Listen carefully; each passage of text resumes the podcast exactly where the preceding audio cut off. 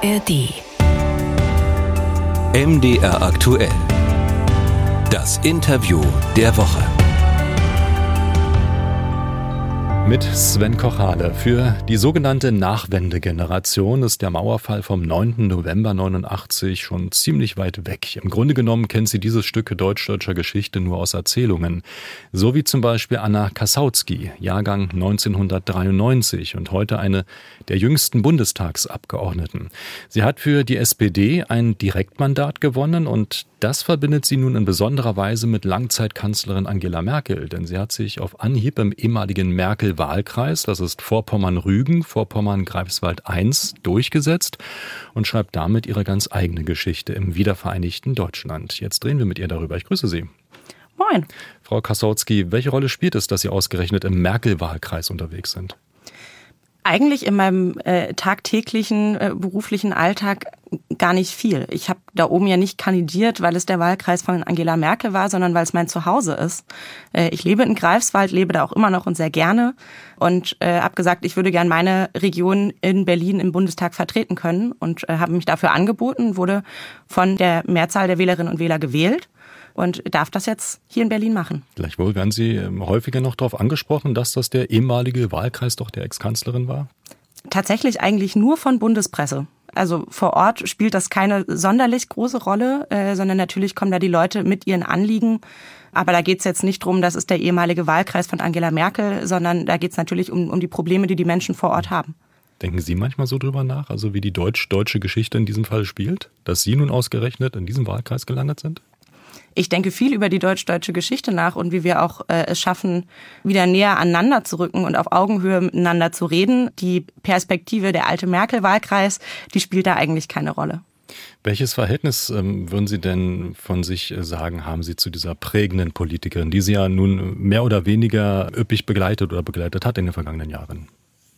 Ja, für den größten Teil meiner Jugend war Angela Merkel die Kanzlerin, war natürlich auch immer medial präsent. Ich kann mich noch so dunkel auch an die Gerhard Schröder Zeiten erinnern, aber da war ich wirklich noch sehr jung.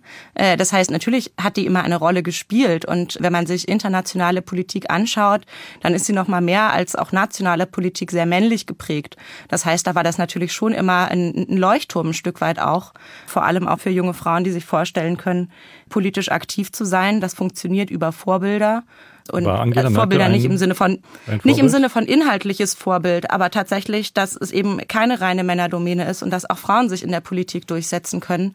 Äh, da war sie natürlich schon ein Leuchtturm. Mhm, und dann kamen Sie, also die Anna Kassautsky für die SPD und haben dann der CDU trotz des Merkel-Bonus eben dieses Direktmandat weggeschnappt. Naja, also als ich die ersten Überlegungen hatte, mich um eine Kandidatur zu bewerben, da war Direktmandat, was äh, in, in weiter, weiter Ferne lag, sondern haben wir gesagt, okay, wir müssen gucken, dass wir einen vernünftigen Listenplatz bekommen, dass wir einen guten Wahlkampf hinlegen. Ähm, ich habe viel mit Menschen gesprochen, auch schon bevor ich überhaupt ähm, überlegt habe, für den Bundestag zu kandidieren, mit Nachbarinnen und Nachbarn oder mit den Großeltern von Freundinnen und Freunden. Und äh, mit der Zeit kippte dann so die Stimmung, und zwar äh, zu unseren Gunsten. Und in den Prognosen, die es ja immer wieder auf, auf Wahlkreisebene gibt, mhm. kippten dann so lange nach und nach alle Wahlkreise um mich rum auf Rot, außer meiner, der war noch so auf hellschwarz. Und es gab eine einzige Prognose, wo er mal hellrosa eingefärbt war. Und da haben wir dann gesagt, okay, jetzt müssen wir in die Vollen gehen, haben nochmal eine starke Erststimmenkampagne gemacht, nochmal extra Plakate gedruckt, Flyer verteilt. Und dann war irgendwann so um 22 Uhr rum am Wahlabend war dann klar, okay, der Vorsprung, den ich habe, der ist nicht mehr einzuholen. Ja, würden Sie sagen, im Nachhinein, das war schon so Ihr erstes äh, politisches Gespür, dass da jetzt was passiert? Ähm, das ist gerade ein Moment, den ich nutzen müsste? Mm, man hat gemerkt, wie die Stimmung auch an den Ständen gekippt ist und wie äh, viel mehr auch positiver Zuspruch gekommen ist. Ich bin da, was Prognosen angeht, immer ein bisschen vorsichtig, sondern sage, okay, wir arbeiten nach bestem Wissen und Gewissen und machen, was wir können. Und am Ende entscheiden die Wählerinnen und Wähler. Da hat ja niemand eine Glaskugel zu Hause. Mhm. Andere waren, glaube ich, auch davon ausgegangen, dass sie das Ding holen. Ähm, und am Ende ist es nicht so gekommen. Jetzt haben Sie das Ding geholt. Ähm, können Sie das irgendwie vergleichen oder sagen, wie Sie in diesem Wahlkreis jetzt anders möglicherweise unterwegs sind als Ihre Vorgängerin? Setzen Sie andere Themen? Gehen Sie anders mit äh, Wählern, mit Bürgern um? Ähm, wie muss ich mir die Nachwendegeneration in der Politik vorstellen? Ne, ich habe im Gegensatz zu meiner Vorgängerin als Wahlkreisabgeordnete den Vorteil, dass ich viel mehr Zeit habe, auch wirklich vor Ort unterwegs zu sein. Sie hatte natürlich als Kanzlerin noch viele andere Verpflichtungen. Ich gucke, dass ich in äh, Wahlkreiswochen so viel wie möglich auch mit Menschen in Kontakt komme, spreche. Ich besuche Vereine, Initiativen, Unternehmen, für natürlich auch ganz normale Gespräche mit Bürgerinnen und Bürgern. Wir machen Infostände, wobei das natürlich bei der Größe des Wahlkreises gar nicht so einfach ist. Also ich habe es mal ausgerechnet, das sind 1,35 mal das Saarland von der Fläche her. Und wenn ich dann irgendwie morgens einen Termin in Ribnitz habe, dann irgendwie mittags nochmal in Stralsund, dann muss ich nach Grimmen und vielleicht nochmal auf die Insel, dann sind das natürlich auch mal Strecken, die man da zurücklegen muss. Und äh, man kann sich auch nicht dreiteilen. Ne? Genau, man kann sich ja nicht dreiteilen und an drei Orten gleichzeitig sein. Wo verortet man denn jemanden, der wie Sie in Heidelberg geboren wurde, ähm, in Hessen, glaube ich, Abitur gemacht hat, in Passau das Studium, dann der Umzug nach Greifswald? Arbeiten Sie mit Denkmustern Ost-West? Mein Zuhause ist definitiv in Greifswald, weil Sie haben es ja gesagt, ich bin in Heidelberg geboren, aber an die Zeit kann ich mich auch nicht mehr erinnern. Da sind wir weggezogen, da war ich noch ganz klein. Und das erste Mal, dass mir Leute nicht gesagt haben, du kommst nicht von hier, sondern du bist eine von uns, war für mich in Vorpommern. Also, dass Leute einfach gesagt haben, so, nee, Anna gehört jetzt zu uns, die ist, die ist jetzt mit von hier. Und das war ein wahnsinnig schönes Gefühl. Und das war nicht nur irgendwie vor Ort, dass man äh, im Gespräch mit Menschen irgendwie gemerkt hat, okay, die akzeptieren mich ja auch einfach, ähm, sondern durchaus auch im Gespräch mit anderen. Ich erinnere mich dann noch an eine Situation, auf User-Ebene war das damals, also von der Jugendorganisation der SPD, ähm, wo dann jemand mir meinte, wie es sich denn als Bayerin im Norden anfühlt, wo ich gesagt habe, hey, ich habe in Bayern studiert, ne? ich komme nicht von da. Ah ja, doch, du bist ja schon irgendwie Bayern. Und ein Genosse aus Brandenburg damals hat das irgendwie gehört, kam rüber, hat einen Arm um mich gelegt, so über die Schulter, hat gesagt, Anna gehört jetzt zu uns, Anna ist jetzt Ossi. Und sind Sie Ossi? Sind Sie Ostdeutsch? Ähm, da habe ich ganz lange drüber nachgedacht. Das ist eine Zuschreibung, die ich mir nicht selber machen wollen würde. Ich lebe wahnsinnig gerne in Ostdeutschland. Ich liebe Ostdeutschland, ich liebe die Leute da, aber ich würde es mir nicht selbst als Selbstzuschreibung geben. Ich bin nicht in Ostdeutschland geboren und sozialisiert, aber ich habe ganz, ganz viele Gespräche geführt, um auch Sachen auch einfach nachvollziehen und verstehen zu können. Und ich kämpfe auf jeden Fall für den Osten und ich will da nicht mehr weg. Wie haben Sie denn den Mauerfall 89 ähm, für sich irgendwie aufgenommen? Haben Sie denn erstmal viel gelesen, sich unterhalten oder spielt das gar keine große Rolle, um sich politisch jetzt auch Ihrem Mandat als Bundestagsabgeordnete zu nähern? Es spielt durchaus eine Rolle. Also ich meine, die ersten Kontakte waren natürlich irgendwie, ob das jetzt über Dokumentation war in der Schule oder ein Gespräch mit Eltern oder älteren Verwandten, kam das natürlich immer mal wieder auf. Aber was mir auch immer auffällt, ist, dass es doch sehr unterschiedliche Beschreibungen gibt, je nachdem, ob man aus Ost- oder Westdeutschland kommt. Damit meine ich nicht nur konkret den Mauerfall und die friedliche Revolution, sondern tatsächlich auch die Jahre danach. Die Jahre des Umbruchs, die ja in Ostdeutschland stark geprägt waren von Entlassungen, von einer Massenarbeitslosigkeit, von Zukunftsängsten, von einfach einem Transformationsprozess, wo die Leute ich sag mal, reingeworfen wurden und wo, wo man ganz lange gebraucht hat, um das irgendwie auch zu verarbeiten und Perspektiven zu schaffen. Und man sieht bis heute Unterschiede in Ost und West. Und damit meine ich jetzt nicht primär irgendwie bei den Menschen, aber wenn wir uns die Einkommensverteilung anschauen, wenn wir uns Vermögensverteilungen anschauen, wie strukturreich oder schwach Regionen eingestuft werden, haben wir immer noch einen ganz großen Unterschied zwischen Ost und West. Und da müssen wir auf jeden Fall als Gesellschaft dran. Wie gehen Sie denn als ähm, eine Generation, die die Wende nicht miterlebt hat, äh, mit solchen Kategorien um, in denen wir heute auch noch diskutieren und einordnen? Dieses Ost-West, diese Befindlichkeiten. Ist das für Sie etwas, was Sie gerne ablegen würden oder was für Sie keine Rolle mehr spielen sollte? Oder ist es schon ganz sinnvoll, solche Unterscheidungen auch zu machen? Solange wir noch strukturelle Unterschiede haben, und ich hatte ja gerade schon auf das Vermögen und auf die Einkommen angespielt, ähm, da gibt's noch viele andere Kategorien, die kommen, solange wir da noch keine Gleichheit hergestellt haben, halte ich es sogar für gefährlich, wenn man nicht mitunter auch diese Unterscheidung noch vornimmt, weil man somit auch Ungerechtigkeiten in der Gesellschaft unsichtbar macht. Und es ist ja nicht so, dass mit 89, 90 das auf einmal jetzt dann alles gleich war, sondern ich sage immer, wir befinden uns noch im Prozess der Wiedervereinigung. Und man merkt das durchaus beispielsweise an Narrativen, also an Erzählweisen auf die deutsche Geschichte. Ich glaube, da haben wir mindestens mal zwei unterschiedliche, nämlich ein westdeutsches und ein ostdeutsches Narrativ. Und ganz häufig kommt medial eher das Westdeutsche vor, weshalb viele Leute im Osten sagen, hey, irgendwie unsere Perspektive, die wird gar nicht so abgebildet und wir kommen gar nicht so vor. Und auch das kann ja ein Gefühl von abgehängt sein oder abgehängt werden nach sich ziehen. Und ich mache noch ein zweites Beispiel auf, wenn wir nämlich über Vorurteile reden. Auch Vorurteile werden vererbt. Ob das irgendwie damals war, als ich nach Greifswald gezogen bin, wo irgendwie aus meiner Familie kam, es gibt doch auch im Westen gute Unis und mein Freundeskreis mir gesagt hat, oh Gott, Anna, da musst du aber aufpassen mit politischen Äußerungen, wo ich gesagt habe, liebe Leute, ich ziehe nach Greifswald. Ne? Also haltet mal bitte alle den Ball flach. Ein guter Freund von mir ist auch bei den Jusos aktiv ähm, hatte mal die Situation bei einem Bundeskongress und Jusos sind ja nicht nur per Selbstbeschreibung, sondern sind ja tatsächlich eher progressiv drauf und sagen, okay, wir wollen gucken, dass wir die Zukunft auch ordentlich gestalten. Der hat mit einer Genossin diskutiert aus Westdeutschland und die fragte dann irgendwann, woher er denn käme. Er meint Mecklenburg-Vorpommern, dann fing die an, langsamer mit ihm zu reden. Ich glaube nicht, dass das böse gemeint war, aber das wir verinnerlichen ja auch Vorurteile und wir müssen immer noch über diese Kategorien sprechen. Wie krass empfinden Sie denn den Unterschied zwischen der Welt in Greifswald, also Ihrem Wahlkreis, und dem Berliner Betrieb? Das ist natürlich unterschiedlich, aber ich glaube, das ist bei allen Abgeordneten erstmal so, dass man natürlich in Berlin für seine Fachthemen zuständig ist und im Wahlkreis äh, natürlich zu allen möglichen Themen angesprochen wird. Und was ich sehr, sehr charmant und schön an Vorpommern finde, ist, dass die Leute einem relativ deutlich ins Gesicht sagen, was sie gerade denken und was sie gut und schlecht finden. Damit kann man nämlich dann irgendwie auch arbeiten und kann vernünftig diskutieren. Und natürlich sind ganz viele Fragen, die bei uns gerade auf dem Tableau liegen, auch aufgrund der schwachen Einkommensstruktur, die wir bei uns haben. Da geht es um Verteilungsfragen. Und es gibt einfach Menschen, die nicht wissen, wie sie jetzt über die nächsten Monate kommen sollen, wo wir natürlich als Staat schon viele Hilfen mit auf den Weg gebracht haben und als Bundestag. Aber nichtsdestotrotz Nichtsdestotrotz sind das, sind das Sorgen, die man ernst nehmen muss, wo man gucken muss, okay, wie können wir jetzt von hier aus gemeinsam weitermachen? Hm, und sagt Ihnen das in Berlin auch jemand so ins Gesicht? Oder müssen Sie dann mal gucken, wie, wie dick ist das Eis, auf das ich mich da wage und erst mal gucken, wo sind die Fallstricke? Naja, also in Berlin kommt es immer darauf an. So mit den Kolleginnen und Kollegen diskutiert man natürlich auch offen über Sachen. Aber ansonsten habe ich so für mich gelernt, zumindest im politischen Berlin sind erstmal alle freundlich zu einem. Man muss sich dreimal überlegen, was sie jetzt von einem wollen. Das ist im Wahlkreis anders.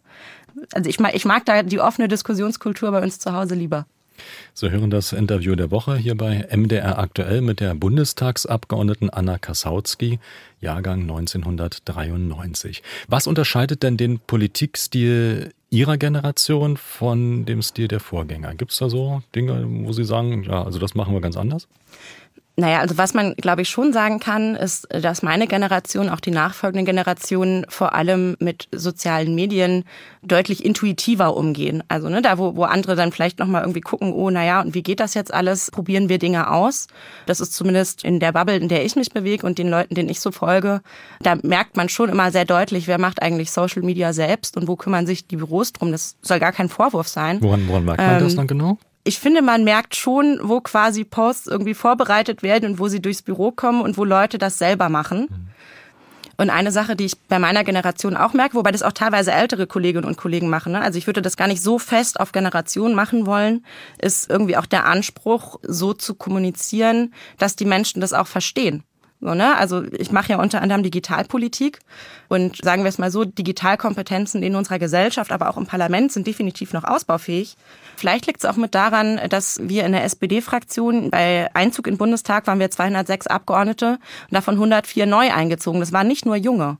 Aber die Mehrheit der Fraktion war quasi zum ersten Mal in diesem Parlament. Das heißt, wo man vielleicht in den letzten Legislaturen noch gesagt hat, wir machen das so, weil das war schon immer so, sitzen einem jetzt 104 Menschen gegenüber und sagen, hey, warum? So hören erklärt das doch mal bitte. Hören Sie das manchmal noch? Das haben wir schon immer so gemacht und jetzt heben Sie dann die Hand. Nö, eigentlich hört man das eher selten mittlerweile, sondern man guckt schon, dass man gemeinsam Wege findet, die für alle gangbar sind. Natürlich braucht Politik manchmal, vor allem in der Demokratie, weil es ja Abwägungsprozesse sind.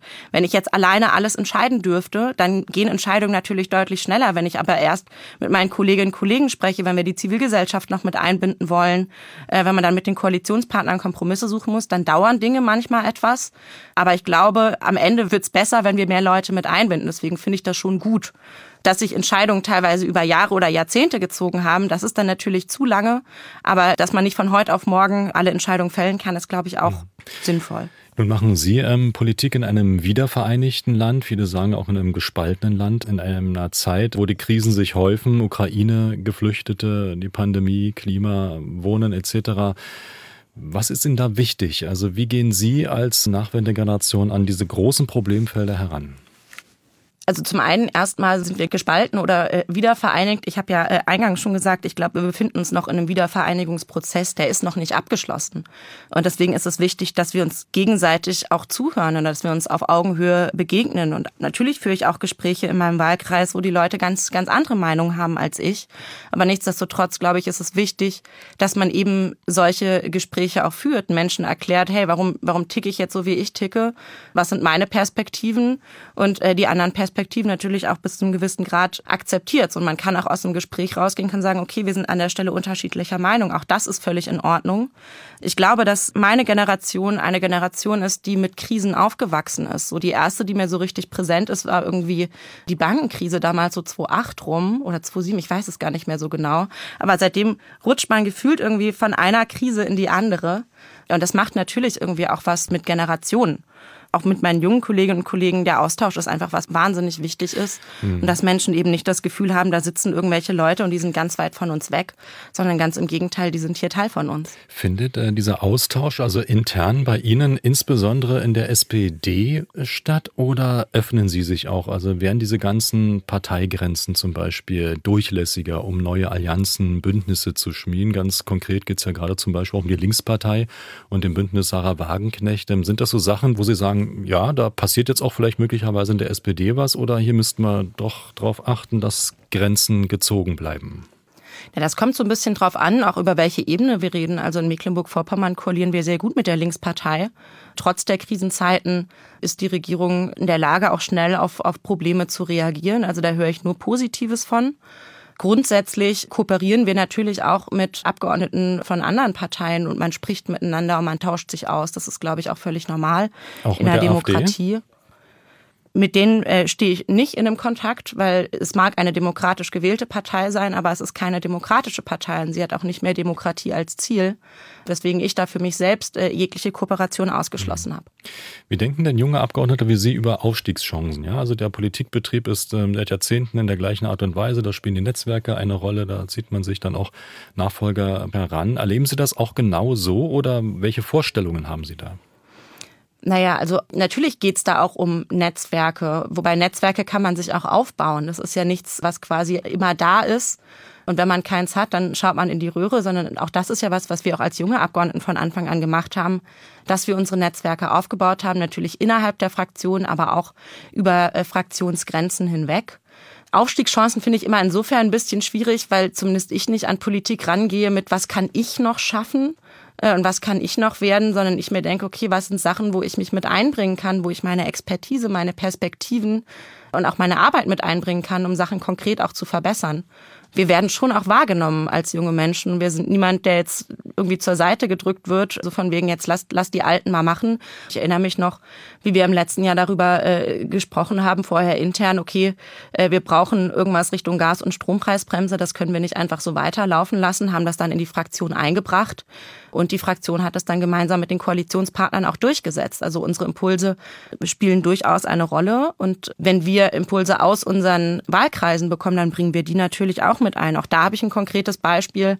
Die Stadtwerke in Greifswald kamen auf mich zu mit einer Regelungslücke in einem Gesetzentwurf, den wir gerade hatten. Dann hatte ich mit dem zuständigen Berichterstatter, also der bei uns in der Fraktion für das Thema zuständig ist, gesprochen. Der meinte, nee, ist gar nicht so. Dann bin ich wieder zu den Stadtwerken gegangen. Die haben gemeint, ja, nee, eigentlich doch. Dann habe ich gesagt, dann lass uns doch einfach mal zusammenschalten und wir gucken, uns das zu dritt mal an. Und am Ende hat sich herausgestellt, der Berichterstatter hatte was nicht richtig verstanden, aber die Stadtwerke auch so. Ne? Und am Ende konnte man dann einen Weg finden, der für alle gangbar und gut war. Und ich glaube, dass dieser ja, Transmissionsstream ist immer so, so ein furchtbares Wort, aber ich bin ja so ein Stück weit auch die Schaltstelle zwischen meinem Wahlkreis und zwischen dem Politikbetrieb hier.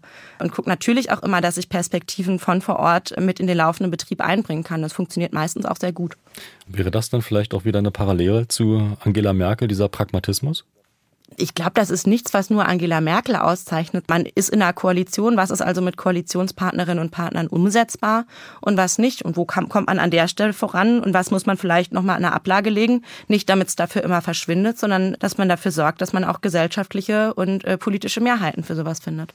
Klingt doch wieder wie Angela Merkel. Das haben Sie jetzt gesagt. ich danke Ihnen ganz herzlich, Anna Kasautsky, Nachwendegeneration und jetzt Bundestagsabgeordnete für die SPD. Herzlichen Dank für das Gespräch. Dankeschön.